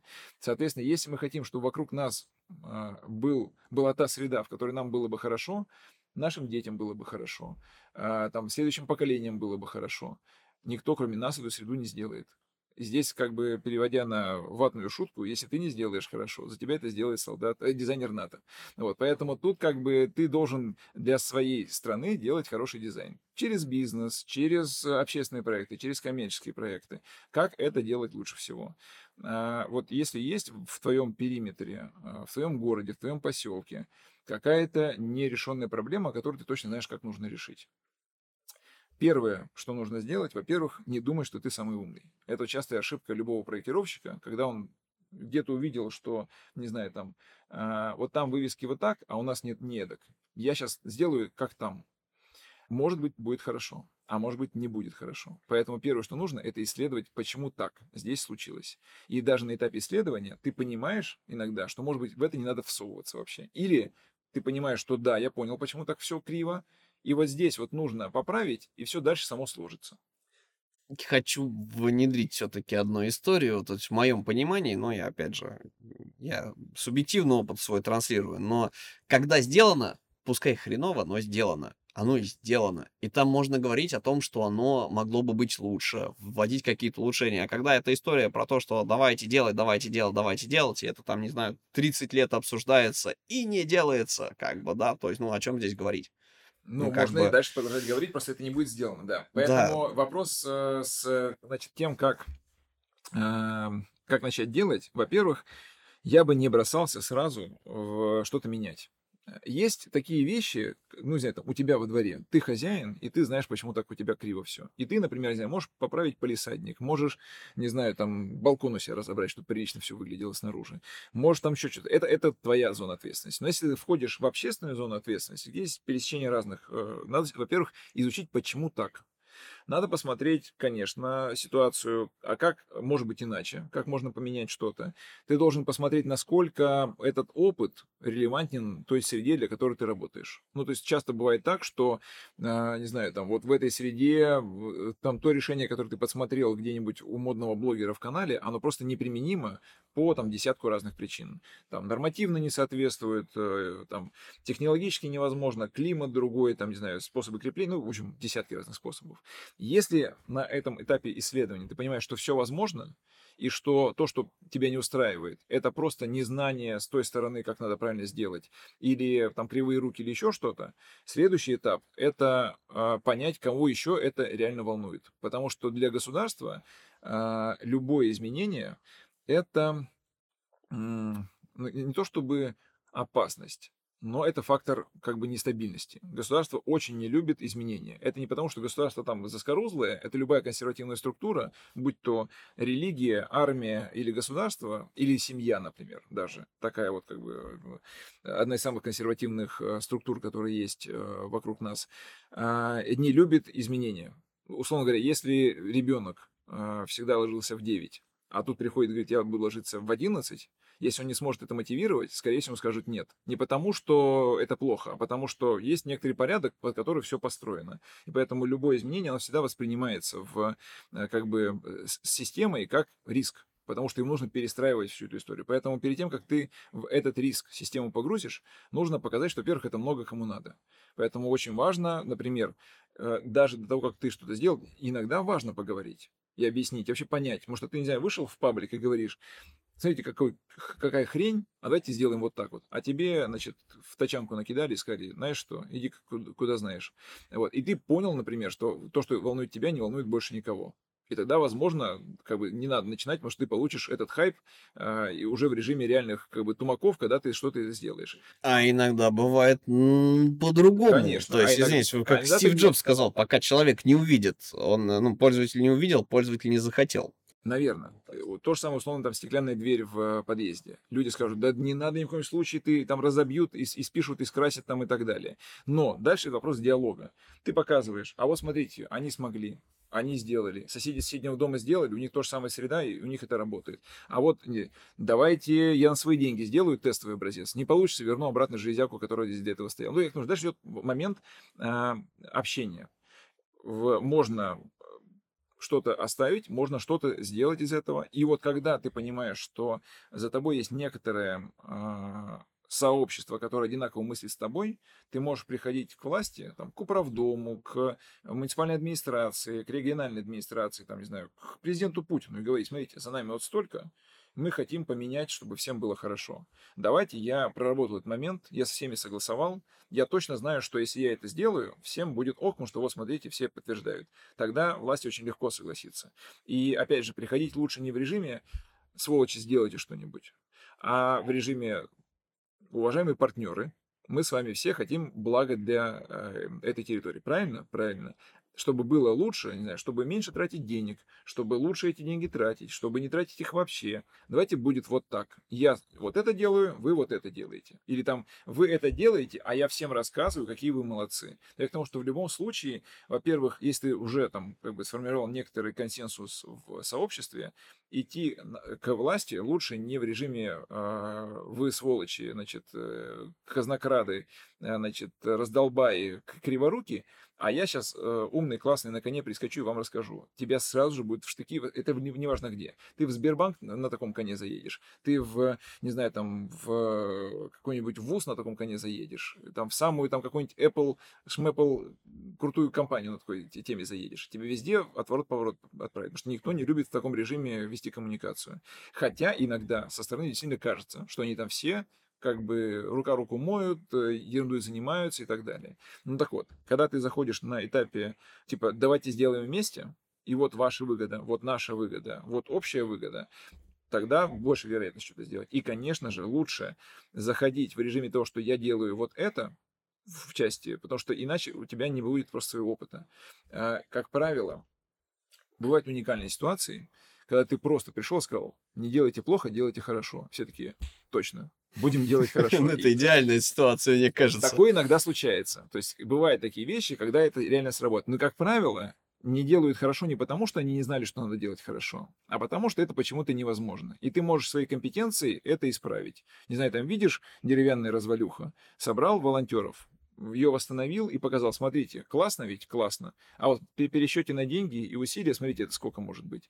А давайте из этого будет э, там какая-нибудь общественная движуха Том Сойер Фест это вот распакованный э, там сценарий действий, в любом муниципалитете вы это делаете, и, например, власть на это смотрит, то есть это могут общественники воспринять и делать у себя, а у нас, например, в э, Удмуртии есть город Сарапул, там мэр на это посмотрел, сказал, классная штука, и они Том Сойер Фест делают на уровне именно муниципалитета, то есть сам мэр инициирует Том Сойер Фест ежегодно, потому что для него это понятная практика, она опробированная, она как бы распаковываются направленческие определенные действия, и если он хочет свой город, под... а у них у него в бюджете нет просто денег, чтобы все дома красить. А если из этого можно сделать классную историю, федеральную, большую, там, интересную, почему бы ей не воспользоваться?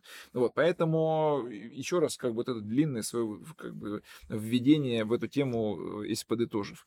Первое, надо изучить ту проблему, которая вас интересует. Изучить не в режиме того, как это делают у них и почему это не делают у нас а почему оно случилось таким, и что реально в этом можно исправить. И исправится ли что-то, если ты там можешь что-то сделать в этой всей истории. Потому что иногда так бывает, что проблема не в том, что ты видишь, она где-нибудь глубже, сбоку, со стороны там и так далее. В общем, первое – это исследование. Второй момент – это обсуждение э, возможного варианта решения с теми людьми, кого это будет касаться для того, чтобы для них это стало, не стало неприятным сюрпризом, когда ты эту историю реализуешь. Когда ты понял, что люди понимают, что ты будешь делать, и одобряют то, что ты будешь делать, ты можешь выходить к власти и говорить, «Э, ребята, именно в режиме партнерском. Давайте вместе сделаем лучше то, что у вас уже здесь как бы вот нас всех не устраивает. И после этого обязательно нужно получить реальный опыт реализации. Нельзя просто отдать гайд и сказать, ну вы там дальше сами. Потому что это тебя ничего не научит. Это, то есть власть может запороть историю, а ты будешь считать, что это не дураки. А возможно, это ты дурак, ты им не, не работающий механизм дал. А пока ты не в процессе, ты не поймешь, насколько это будет работать. А, соответственно, всегда очень важно не отскакивать после того, как ты даже со всеми все договорился, передал как бы лучшие практики и ждать, что они сейчас что-то сделают. Всегда надо стараться напроситься наблюдателем, не знаю, там, советником, ходить на площадку, проверять, смотреть. Очень много всего, что тебя в жизни лично научит вообще в целом э, пониманию того, как все устроено, будет именно в этот момент. Когда ты пришел и в процессе понимаешь, как это делается. И потом, после того, как это все случилось, причем неважно, хорошо или плохо, неважно с точки зрения э, следующего этапа, нужно обязательно провести рефлексию и подвести итоги того, почему это получилось или почему это не получилось. Потому что если ты сделал действие и не подумал о том, какой получил результат, значит, ты это действие сделал практически впустую. То есть ты не закрепил вывод из этого действия. Очень важно в конце собрать всех, поблагодарить, э, или там рассказать, упаковать в кейс, потому что это может быть опытом для кого-то другого. Э, у нас очень многие вещи делаются, и люди забывают об этом рассказать. Они просто не считают важным кого-то посвящать в свои маленькие ежедневные победы. Ну, типа, ну, ни хрена себе, ну, мы просто собрались и весь подъезд перекрасили. Или, не знаю, там, э, озеленили. Ну, что такого-то? Это же мы просто для себя сделали. Но это может стать мотиватором для всех других подъездов сделать точно так же. Поэтому очень важно и в процессе, и особенно в конце упаковать это в некоторый опыт, даже если он был негативный, не в режиме «этот дурак», «этот дурак» и «этот дурак», а в режиме «не получилось потому-то», не смогли, поэтому и в следующий раз, если будем делать, надо делать вот так. Или получилось потому-то, смогли поэтому, и если мы это масштабируем, то это вот нужно делать так, вот так и вот так. Поэтому как бы это еще вопрос про зону ответственности, конечно, потому что мы со временем растем э, там, морально. Это называется процесс социализации. А, сначала там мы хотя бы учимся там, за собой следить, не знаю, там зубы чистить вовремя. А, потом мы учимся давать ответ за свои слова. Потом мы учимся э, осмысленно как-то смотреть в будущее и делать какие-то осмысленные движения не потому, что мама сказала, а потому что я сам на два шага вперед простроил и сделал что-то. Потом мы начинаем нести ответственность за одного человека, там, мужа или жену. Потом у нас появляются дети, мы начинаем ответственность за них. А на этом этапе у нас расширяется круг ответственности, мы начинаем нести ответственность, не знаю, там, за подъезд, за всю семью, где ты там главный э, мужчина или там главная женщина. Ты начинаешь расширять ответственность там на улицу. Ты просто идешь и не можешь пройти мимо валяющейся бумажки. Это тоже расширение зоны твоей ответственности. Ты формально не дворник, если ты не дворник, конечно. Но ты можешь взять и убрать. И следующий, кто пойдет, уже будет идти по чистой улице. Э, не видеть вот этой вот грязь, которую кто-то... Или кому-то сделать замечание, если он, ты видишь, как он эту бумажку уронил. Соответственно, вот э, уровень этого круга ответственности, который расширяется, ты видишь, не знаю, там, развалюху, ты видишь плохо сделанную клумбу, ты видишь, что рабочие, которые делают ремонт, землю разбросали, клумбу искурочили и не восстановили ты можешь сделать им замечание, можешь мимо пройти. Это вопрос твоей ответственности. Не все должны обязательно как бы душу на распашку и все вопросы сразу решать. Но чем больше таких людей, тем более как бы благоустроенная наша среда вокруг. Потому что ее кто-то это благо устраивает. Кто-то расширяет свою ответственность не только на... и согласовывает эту ответственность. Потому что у нас есть еще внутренняя проблема э, с пережитком 90-х. Мы не очень умеем сейчас а, формировать вот эти вот сообщества локальные. То есть если раньше, опять же, а, за счет там структуры расселения у нас были низкоэтажные дома, где ты всех знал в своем подъезде, и ты где, ну, ты мог хотя бы, ну, то есть ты не мог просто нагадить в подъезде, потому что все понимали... Все тебя знают. Все понимали, кто это сделал. Ну, то есть, как бы, несложно было вычислить, там, когда квартир всего там 15 э, в, в подъезде. А когда их 115 в подъезде, ты можешь хоть как бы нагадить. Никто не, не узнает, кто это, потому что люди постоянно меняются, и эффект вокзала происходит. Соответственно, как бы из-за того, что ты не можешь контролировать ситуацию, твой круг ответственности сужается до твоей квартиры. Вот я их всех не знаю, но хотя бы я знаю вот поэтому. Ну, желез... своя территория. Железная дверка, да. и у меня тут Версаль. А то, что там за, за, за дверкой, за этой, значит, катакомбы и черт знает что, меня уже мало касается, потому что это как бы общая безответственность в этом всем процессе. Поэтому, если раньше, опять же, э, там еще я застал время, когда Детей отпускали в, там маленький гулять во двор, даже не закрытый по периметру забором, потому что знали, что кто-то постоянно смотрит за тем, что происходит. Соседняя бабушка, или это же бабушка у, у подъезда на лавочке, или, не знаю, там чувак, который копается, сосед, который копается в машине. Постоянно были глаза за этими детьми, и каждый мог э, как своим относился, потому что он знает, чьи это дети. То сегодня я не могу там даже восьмилетнего своего сына выпустить в закрытый по периметру двор, потому что черт его знает, что там будет делать. И, и, и если, не знаю, он провалится в яму, не факт, что кто-то ему поможет. Просто потому, что как бы тут как, как на вокзале все живут. Сегодня есть, завтра нет там и так далее. Поэтому для нас, например, там, если говорить, опять же, переводить эту всю историю на дизайн, большой вопрос, каким образом с помощью дизайна сегодня э, вот эти социальные процессы реконструировать в те, которые будут комфортны для нас. Вот тот же самый там справедливый дизайн. Условно говоря, архитектор, который проектирует 25-этажную башню, делает несправедливый дизайн. Как бы он там какую красоту бы не наворачивал снаружи, но если он строит человейник, он не сформирует в этой среде э, среду, в которой комфортно жить. Просто по базе. Это, этого невозможно сделать. Даже если он всех снабдит каким-то, не знаю, там... Э, чатом, в котором все, правда, потом пересрутся, потому что, опять же, когда в чате больше 15 человек, ты не можешь всех запомнить, и это то же самое происходит, там все просто начинают как бы, ну, друг на друга, как в родительском чате даже. Вот. Э, поэтому, когда мы говорим сегодня про, там, дизайн в контексте справедливости, мы даже вот про такие вещи должны говорить, что, например, там, архитектор не должен проектировать 25-этажки в человейниках.